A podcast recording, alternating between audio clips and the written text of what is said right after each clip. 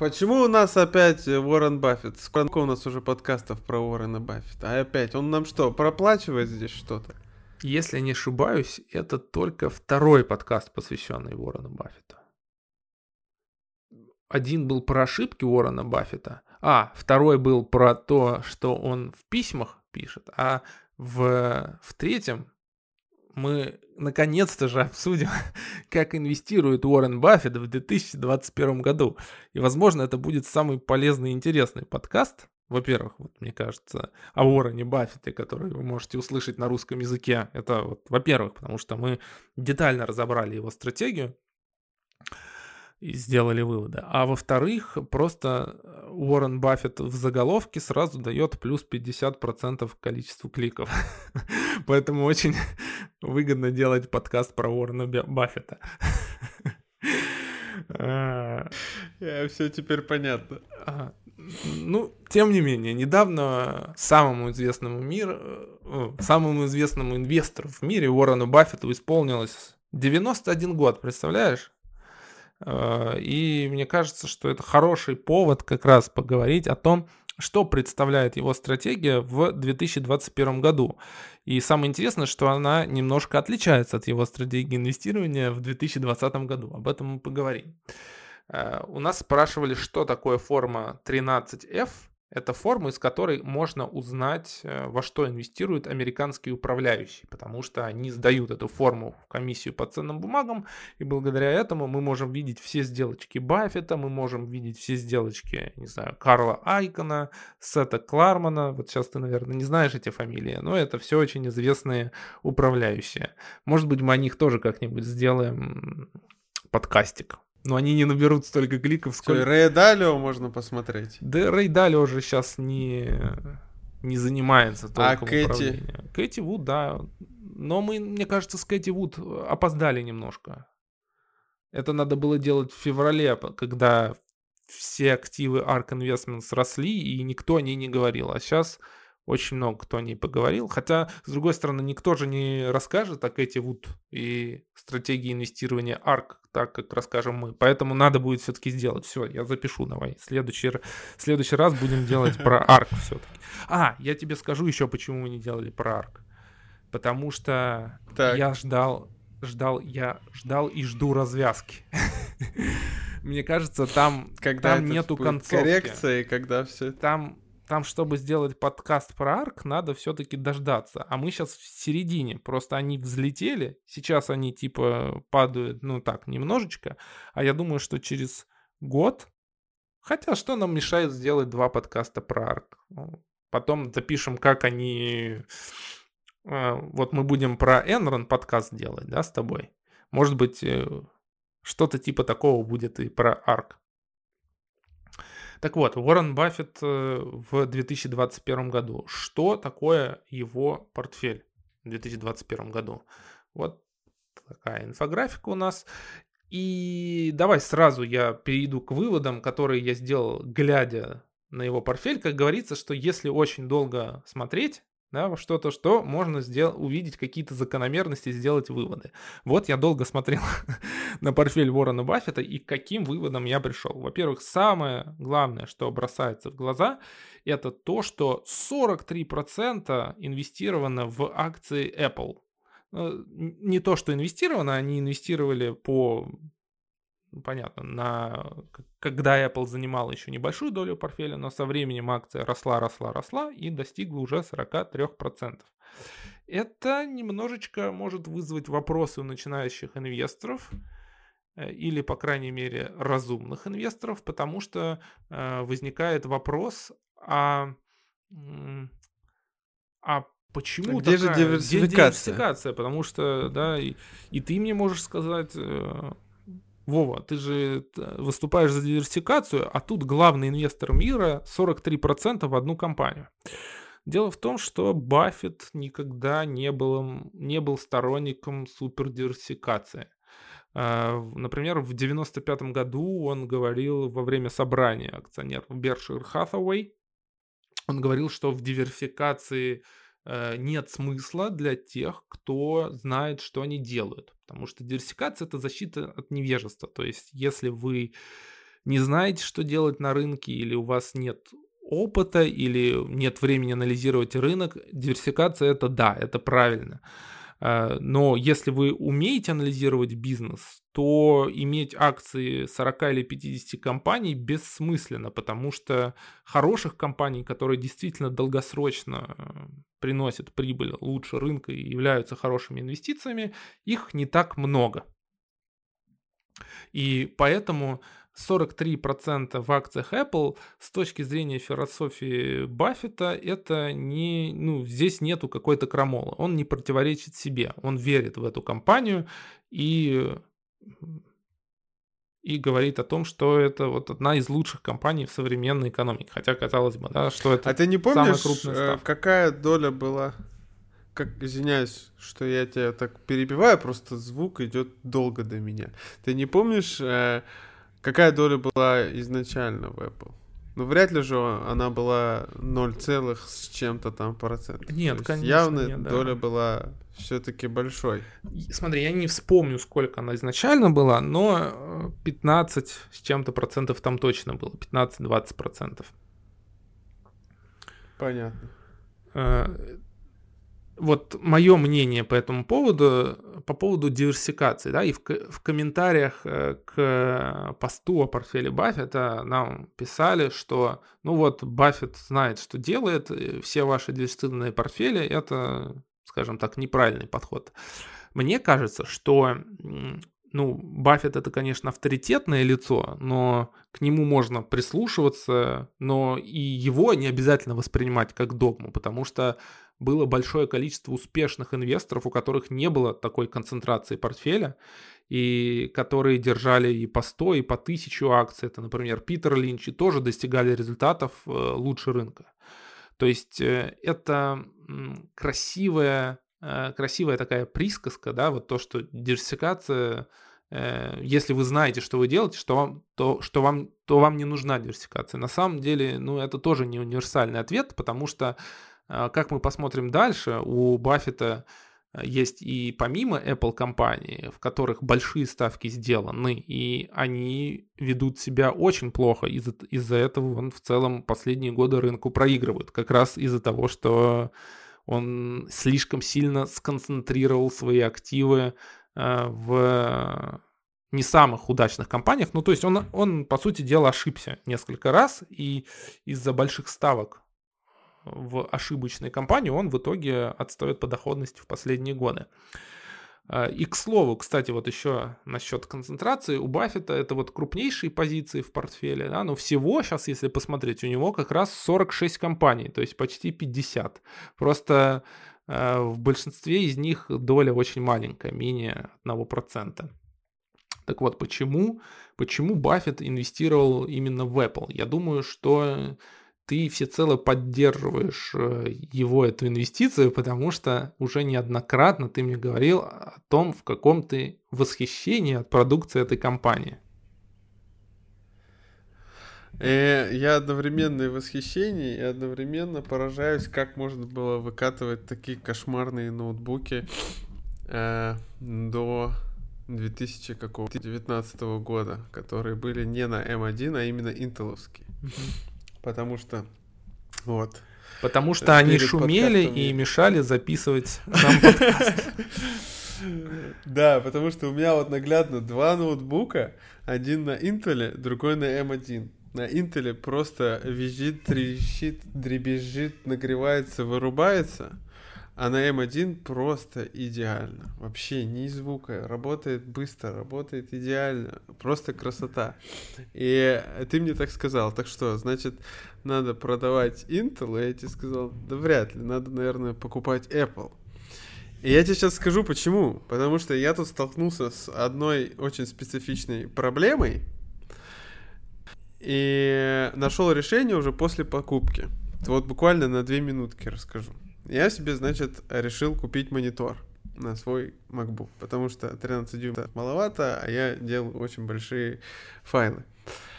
И вот этот дисплей, ретно-дисплей, который Apple ставит на все свои ноутбуки, и, по-моему, даже там на iPad, это настолько плотная расположение пикселей на экране, что ты в принципе не можешь найти подходящий монитор. Прикинь? Мгм. То есть, чтобы купить монитор, где изображение было бы такое же, как на ноутбуке, это, ну, таких там 3-4 ноутбука, и, ой, извиняюсь, монитора, и они все за 100 тысяч. Либо сам монитор от Apple, который там он называется, что-то там Pro Display и стоит около там 6 тысяч долларов. Представляешь, как они подсаживают вот на... И я просто, я вот купил себе монитор, и мне прям тяжело, я не могу пересесть. Я привык к идеальной картинке, и теперь я смотрю на этот монитор, и мне тяжело. И я думаю, елки-палки, как так? И вот мне кажется, в Apple это прочувствуется всегда, да? Вот если ты купишь iPhone, тебе уже тяжело будет перейти на какой-то другой девайс.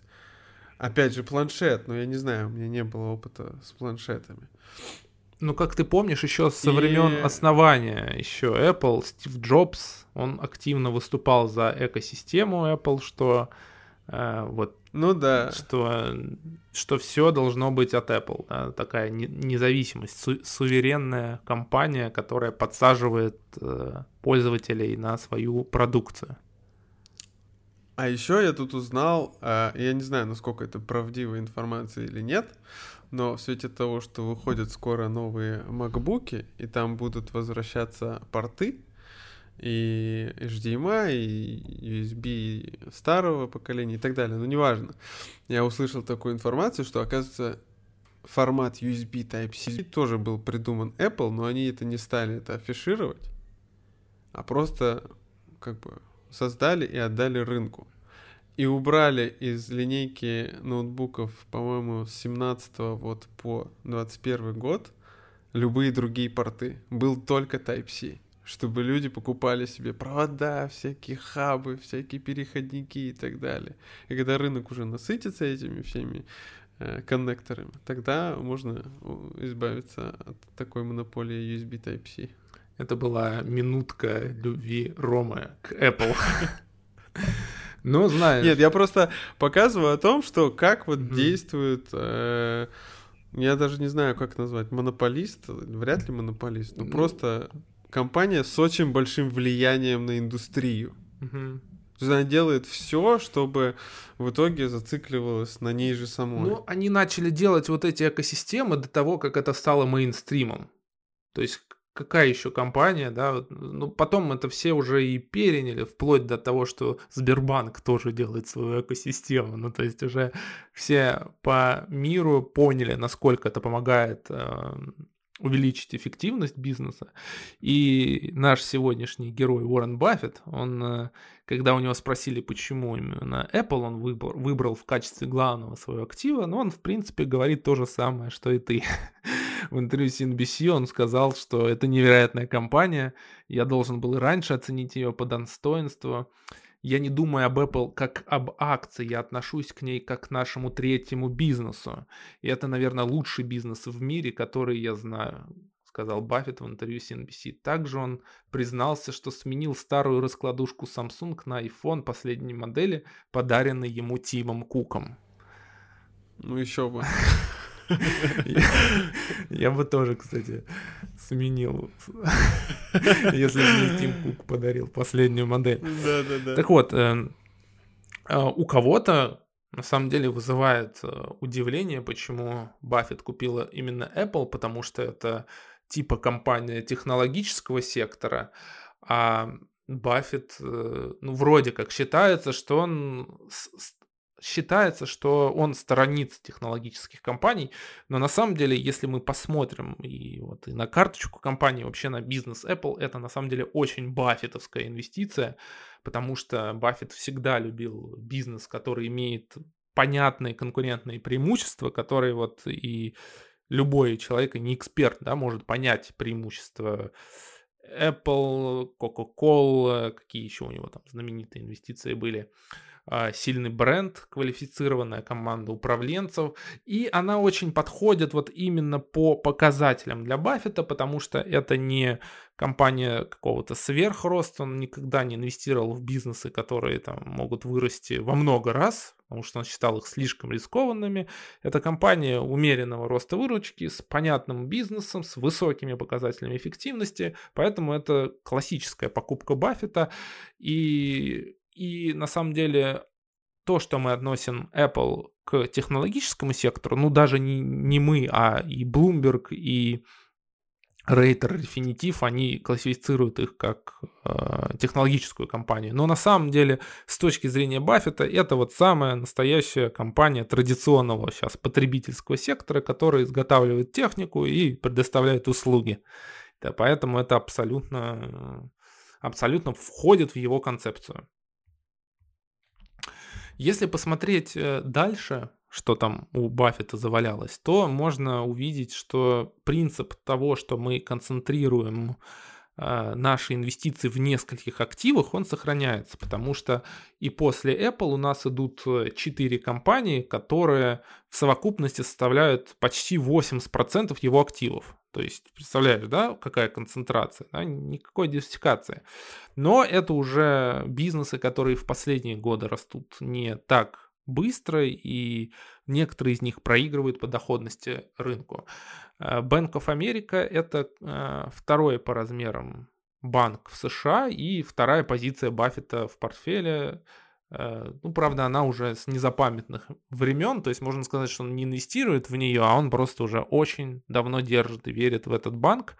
Банк имеет как корпоративное кредитование, так и кредитование населения, так и инвестиционный банк. То есть это такой диверсифицированный банк с средней эффективностью, со средними темпами роста, если посмотреть другие компании, в крупные компании в его портфеле, это American Express, который выпускает кредитные платежные карты, дорожные чеки, тоже средний темп роста, ну, неплохая эффективность. Это Coca-Cola, сам, одна из самых известных инвестиций Баффета, которая в последние годы выглядит, мягко говоря, не очень, потому что если ты посмотришь на график выручки, это совсем катастрофа. Люди стали меньше пить газировки. И... Причем э, ожидается, что будет все-таки рост, или это ожидание, оно такое? Ну, есть, да, ожидание аналитиков, что будет рост, но все равно это очень низкие темпы роста.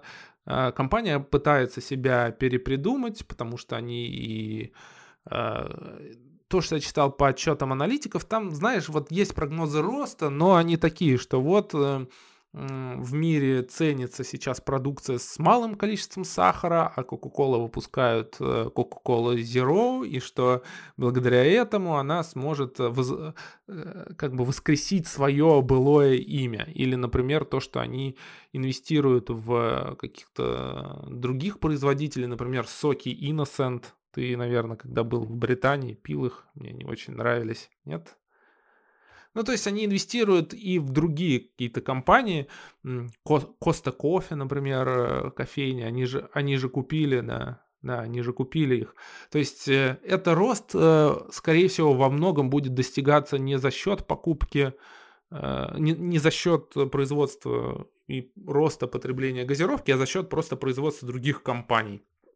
И как ты видишь, за последние пять лет Coca-Cola по доходности, она солидно уступила индексу S&P 500, то есть это была крупная инвестиция Баффета, и он, она оказалась не самой удачной для него в последние годы. Ну и худшая, вообще одна из худших э, компаний в портфеле Баффета, одна из худших инвестиций э, Баффета это Крафт Хайнс, это компания, которая появилась в 2015 году, э, которая владеет и производит бренды всем известных соусов, кетчупов, разные сладости, какая-то еще пакетированная продукция. Э, и, и эта компания соответствует какой-то старой философии Баффета, но она абсолютно не вписывается в современные тренды. То есть сейчас есть э, падение потребления пакетированной продукции. Сейчас больше тренд, в, особенно на развитых рынках, за здоровый какой-то образ жизни, и выручка там уже много лет стагнирует у Kraft Heinz, и это отражается все в очень низкой доходности. За последние 5 лет там минус 50 почти процентов, да, когда рынок в два раза вырос. И это поистине считается худшей инвестицией Баффет за последние годы.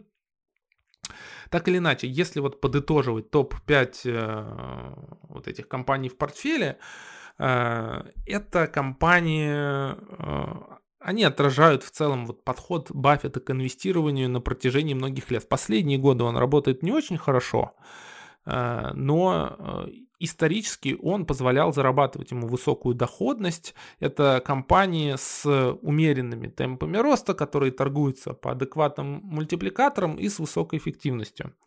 Э, да, неудачная инвестиция в Kraft Heinz, но за, за, зато она частично компенсируется суперудачным решением по Apple. Я хотел кое-что сказать, быстро очень, про Bank of America. Я же являюсь клиентом Bank of America. И Bank of America самый отстойный, самый отстойный банк в Америке. Это просто кошмар какой-то. Он отстойный во всем, вот во всем. И по э, фи, как это называется-то, господи? Обс... Комиссии. Обслуживающие а. комиссии, да. И по минимальному остатку, и по количеству дней на верификацию транзакций, и по саппорту, и вообще просто все плохо. Реально. Я вообще не понимаю, как можно э, ставить на эту компанию. Мне кажется, что это уже просто э, как дань прошлому. То есть он когда-то давно купил, и ему жалко продавать, потому что, э, ну, я не знаю, мне кажется, сейчас уже инвестировать в банки это не круто. Да, сейчас уже такое количество дисрапторов. А разных... если это только не какой-нибудь Револют или Stripe или что-то типа того? Ну, я имею в виду именно вот Хотя эти классические банки, банки, не, не занимающиеся инвестиционным бизнесом, хотя, наверное, инвестиционному бизнесу, то есть э, IPO, андеррайтинг всякие, там э, тоже со временем придет дисрапт. Ну, я с тобой согласен, что и так смотришь на банки, и они не вызывают какого-то эйфории, потому что они уже не должны быть банками. Они дол... Сейчас уже банк и технологическая компания это уже одно и то же фактически, да, что ты должен быть финтехом, IT-стартапом каким-то, даже если ты большой. Вот ту философию, которую Греф пытается в Сбербанке применить, а потом ему говорят, что что-то не дюже в убыточные проекты инвестировать. Ну смотри, тем не менее, в портфеле Баффета можно найти и то, что я бы назвал некими экспериментами. То есть это вещи, которые э, вообще не были никогда свойственны его инвестиционной стратегии. Например, компания Snowflake, которая в прошлом году с таким а, достаточно громко выходила на IPO на Нью-Йоркской фондовой бирже, и Berkshire никогда не участвовала в IPO, а здесь они, они перед IPO инвестировали 250 миллионов долларов в компанию.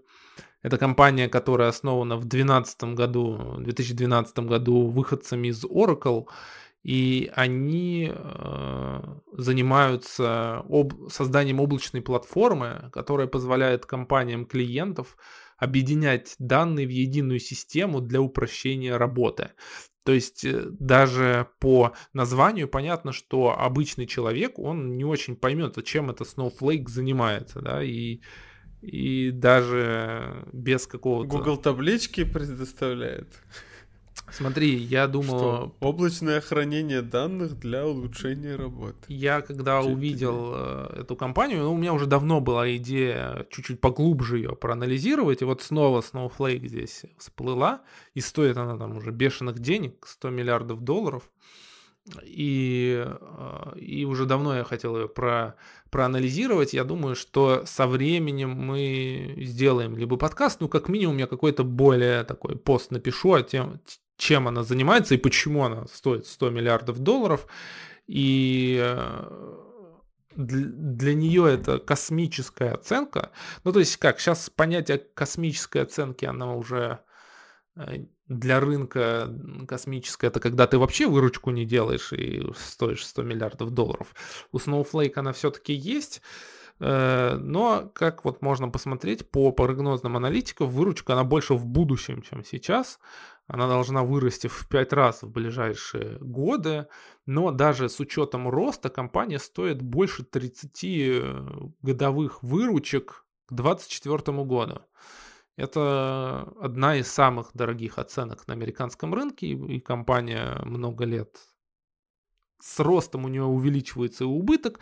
Но на самом деле для стартапа это же нормально, да, что ты какой-то, может быть, даже продолжительный период времени работаешь в убыток, чтобы инвестировать в развитие, но для компании, которая выходит на фондовую биржу, а все-таки традиционно на нее выходят компании уже более зрелые, это все-таки как э, признак времени, да, духа времени современного, что даже вот такие компании, которые по сути дела являются стартапом, она вот в начале десятых годов, она не могла выйти на биржу, просто все такие посмотрели бы на ее отчетность, вы что, ребят, вы же, вы же стартап, давайте-ка в прибыль выйдете, и тогда будете получать оценку. Но сейчас даже компании с такими большими убытками, они легко получают супер дорогие оценки, и тем удивительней было видеть Уоррена Баффета среди инвесторов Snowflake, потому что это, в принципе, та компания, против которой он, э, ну, про тот вид бизнеса, против которых он в, своей в своей пастве всегда выступал. Но, конечно же, в Snowflake инвестировал, скорее всего, не э, Уоррен Баффет, э, уже непосредственно решения часто принимают не он, а его помощники, инвестиционные менеджеры, Тодд Комс и Тед Векслер. И, скорее всего, это их инициатива. Ну, то есть новые ребята, помладшие, они уже готовы к каким-то инвестициям в технологические компании. Но важно понимать, что доля в Snowflake, она очень небольшая. Сейчас, сколько она составляет? Это даже не топ-10 портфеля, то есть в абсолютном выражении это большие деньги, например, полмиллиарда долларов или миллиард долларов. Полпроцента. Но в целом она даже, вон, посмотри, она даже в э, топ-20, как раз где-то она mm-hmm. на 20 месте входит. Э, то есть это эксперимент на небольшую долю. То есть вот сейчас мы примерно уже можем понимать философию инвестирования Berkshire ну или можно сказать Баффета в 2021 году. У тебя 80% инвестировать. Это, это не обязательно вот, вот в эти компании. Да? Это 80% инвестировано в какие-то понятные компании с э, устоявшимся бизнесом и перспективами роста хотя бы на уровне рынка в эффективный бизнес, а на остальные 20% ты можешь себе позволить и поиграться, и поинвестировать в такие компании, например, как Snowflake, если ты, например, веришь в их какие-то долгосрочные перспективы. А на самом деле, э, ну, такие ставки срабатывают. И у Berkshire была такая э, интересная инвестиция, как в э, китайскую компанию BYD. Долгое время считалось, что Баффет инвестирует только в США, и он всегда, в общем-то, говорил, что вот э, в... Never bet against America. Ну, это вот сейчас он говорил, а до этого он говорил, что мне повезло в двух вещах в жизни. Это родиться после войны и родиться в Америке, потому что... Э, так, стоп, не после войны, до войны. А, эм, начать инвестировать после войны, когда там бум начался, и делать это в Америке. Потому что если бы не было выполнено ни одно из этих условий, я бы не стал Уорреном Баффетом, потому что ну, ни одна страна не предоставляет таких возможностей для инвестора, да, э, такой защиты тебя как, э, как, как инвестора, ну, по крайней мере, раньше так было. Э, и он начало своего инвестиционного периода пришлось на бум рынка. Если бы ты начал во время Великой депрессии инвестировать, никаким бы Баффетом ты не стал.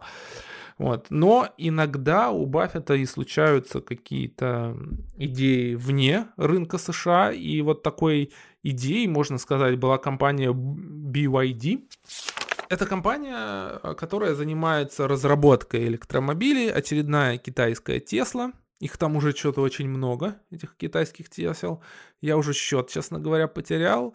И надо, кстати, надо будет сделать табличку для Бастиона. уже наконец-то сделать такую табличку, очень давно я ее задумал, а кто вообще в мировом рынке строителей электро... электромобилей, кто есть кто, потому что кто сейчас только этим не занимается, каких только стартапов нет, какой-то Rivian выходит сейчас на IPO. Да. Э, кто там в Китае еще производитель? Ну, в общем, Лю... Люсид, да? Люсид. Есть такое. Я даже в их магазине был в Китае. А, у меня скажем так, я эти, этой сферой не очень интересуюсь. Почему? Потому что я для себя а, все-таки больше как консервативный инвестор, я ограничил э, ну, на международном рынке пока изучение э, компаний списка S&P 500. Да? А вот все эти электромобили, это уже beyond, это уже шаг куда-то в сторону, в бок, вперед. Но тем не менее, у Баффета акции BYD завалялись, причем завалялись они с 2008 года еще, когда компания... Э, там были планы по разработке электромобилей, но э, купили они, скорее всего, не из-за этого, там по каким-то другим причинам. И очень долго у них эта компания была в портфеле, не, не приносила какой-то доходности, пока не наступил 2020 э, год, когда у нас Тесла взорвала рынок электромобилей. Все вдруг подумали, что э, нас ждет э, большое электромобильное будущее, и акции производителей, ну, сейчас тебе стоит сказать, что ты начинаешь заниматься разработкой электрокара, ты взлетаешь во много раз, и BYD не стал исключением, они тоже выросли в, сколько они за последний год дали процентов, а, они дали 300, 300, 400, ну, в общем, квадриллион процентов, как и все компании электромобильной отрасли, и Баффет на этом очень хорошо заработал. Они в этом году... Слушай, ну они хотя бы прибыльные несколько последних лет. Да, в отличие, скажем, слушай, от той же Теслы. Надо, наверное, будет более подробно изучить. Ну, это означает, ну, есть, э, что... Претензии к Тесле я понимаю, да, о том, что, ну, реально, который стартап, который генерит э, убытки, и тут вот только там последний год уже что-то какие-то кварталы в плюс закрывает. Ну, а вот BYD, видимо... Ну, потому что у них э, электромобили это как один из проектов, у них есть еще другой бизнес. Ну, просто судя по отчетности, давай это мы с тобой подробнее посмотрим. Но мы сейчас не за разбором компаний, да, мы сейчас именно за принципами, которыми Баффет руководствует в своем управлении. В принципе, BYD это можно к Snowflake отнести. Это сделанная ставка на компанию, которая может взлететь там во много раз на небольшой процент портфеля. И э, за 13 лет, получается, они подорожали на 3400%. Сработало, да, и сейчас большая доля, э, ну как, уже приличная доля в портфеле. И за последний год в абсолютном выражении звучи, звучит очень красиво. Он заработал 2 миллиарда долларов на взлете акций китайского производителя. Но в общем портфеле Berkshire это сколько? 2 миллиарда долларов? Это один, даже меньше. Сейчас прошу. Ну, полпроцента где-то. 0,6, 0,7. Да, полпроцента для Баффета. Беркшир 2 миллиарда долларов. Это настоящие копейки. Также у него есть и в прошлом году он купил э, японские несколько компаний, но в целом можно сказать, что правило Баффета все равно инвестируй в Америку, да, у тебя могут быть эксперименты за пределами США, но это вот на небольшую долю портфеля. Вот. Дальше еще одно наблюдение. Существует э, мнение, что вот Баффет это приверженец стратегии «купи и держи». И когда-то партнер Баффета Чарли Мангер говорил, что наш любимый инвестиционный горизонт – это навсегда, вечность. И это, конечно, красивый лозунг, но на самом деле он вообще ни разу не про Баффета и не про Беркшир. Да, у него есть крупные позиции, которые он десятилетиями держит, как та же самая Кока-Кола. Но он и приторговывает немножечко, судя по всему, менеджеры и аналитики в Беркшир, у них есть какие-то среднесрочные инвестиционные идеи. Иначе как можно объяснить то, что в прошлом году, например, он купил акции золотодобытчика Берри Голд, канадского, а через некоторое время продал. То же самое он купил акции фармкомпаний, ну как Беркшир да, купил акции фармкомпании, а вот в последнем кварт, квартале, например, наполовину сокращена позиция по Мерк на 10%, об V, то есть все время происходит какая-то торговля. Получается, что, ну, вопреки распространенному мнению, что вот Баффет это купи и держи, нет, у него есть какие-то отдельные, видимо, среднесрочные инвестиционные идеи, и он э, немножечко приторговывает. Иначе по-другому это объяснить нельзя. Э, это можно тоже вписать одним из принципов управления портфеля, что вот у тебя есть э, основная какая-то долгосрочная инвестиция, несколько компаний, но ты, э, если у тебя возникают какие-то мысли, ты можешь на небольшую долю процента прикупить что-то или припродать, потому что все эти решения какие бы они ни были, они могут немножечко улучшить или ухудшить доходность портфеля, но они не, не принесут каких-то катастрофических последствий. То есть это не так, что он вложился все на Virgin Galactic и, и увяз в проблемах, в долгах перед брокером. А, и какие бы, вот если, если подытожить, да, глядя на его портфель, э, что представляет стратегия Баффета сегодня. А, не обязательно следовать его каким-то отдельным инвестиционным идеям, но мне кажется, принципы составления портфеля достаточно интересны. То есть смотри, ты выбираешь как, как, как, какие-то компании, в которые ты веришь долгосрочно, ты провел исследование, ты понимаешь, в чем их конкурентное преимущество. То есть ты можешь ошибаться, но вот ты, тебе нравится там небольшое, небольшое количество компаний, да, которые, в которые ты реально бизнес веришь, он устойчивый, эффективный, он адекватно оценен рынком на 80% портфеля.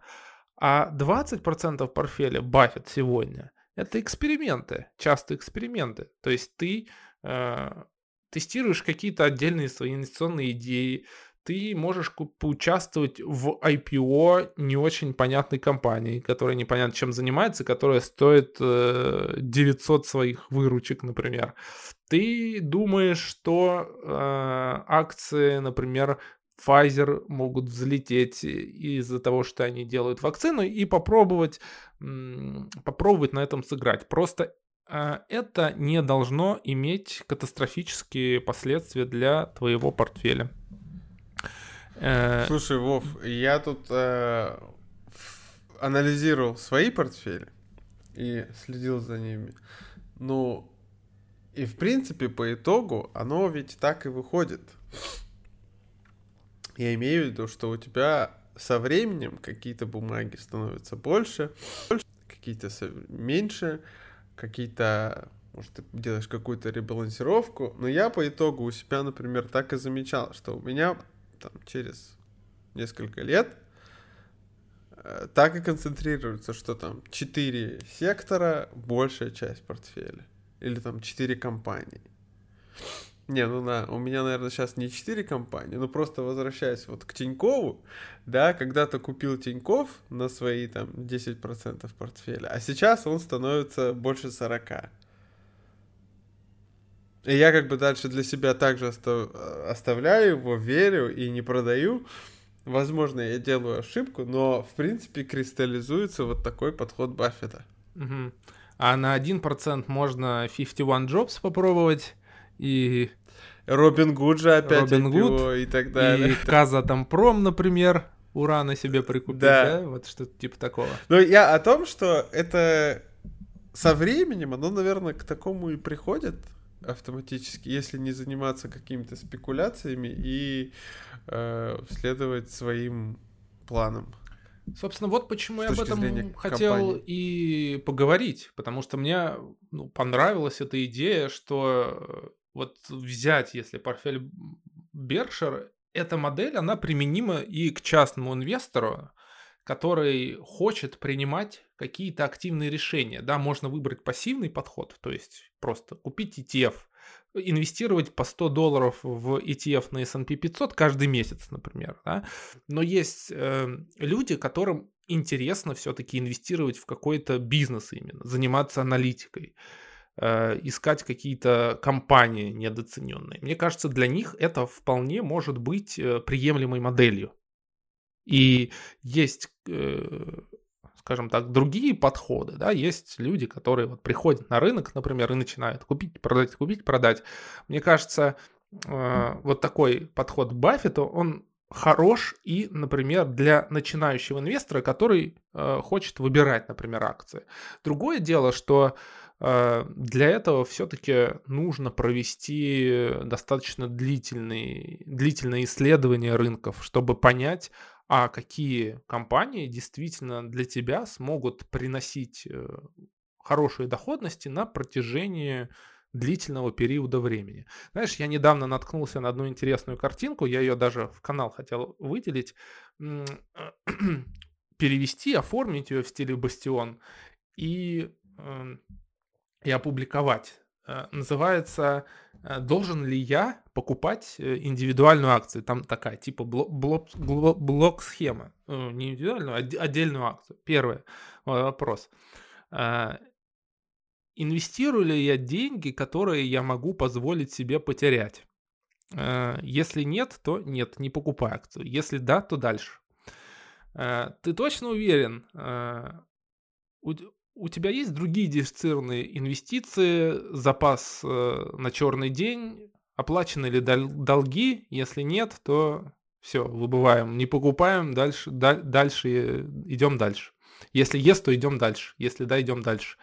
Э, понимаешь ли ты компанию? Прочитал ли ты ее финансовую отчетность? Если нет, отсеиваешься, идешь дальше.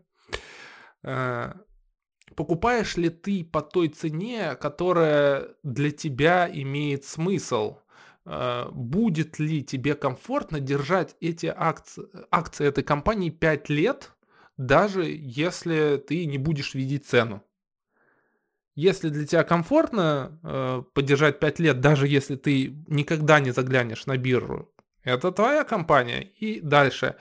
Э, сможешь ли ты держать акцию этой компании, если она вдруг завтра упадет на 20%? И э, последнее. Будь осторожен и вперед. Покупай. То есть, вот, смотри. Э, я сделаю эту инфографику, и мне кажется, что это прям можно будет, если, если красиво получится, в конве где-нибудь там сделаю, такой можно прям себе типа будет э, маленький плакатик повесить. Ага. И и вот так каждый раз перед подкупкой проходить по Ну вот да, да, мне кажется, вообще все, всем может быть полезный такой чек-лист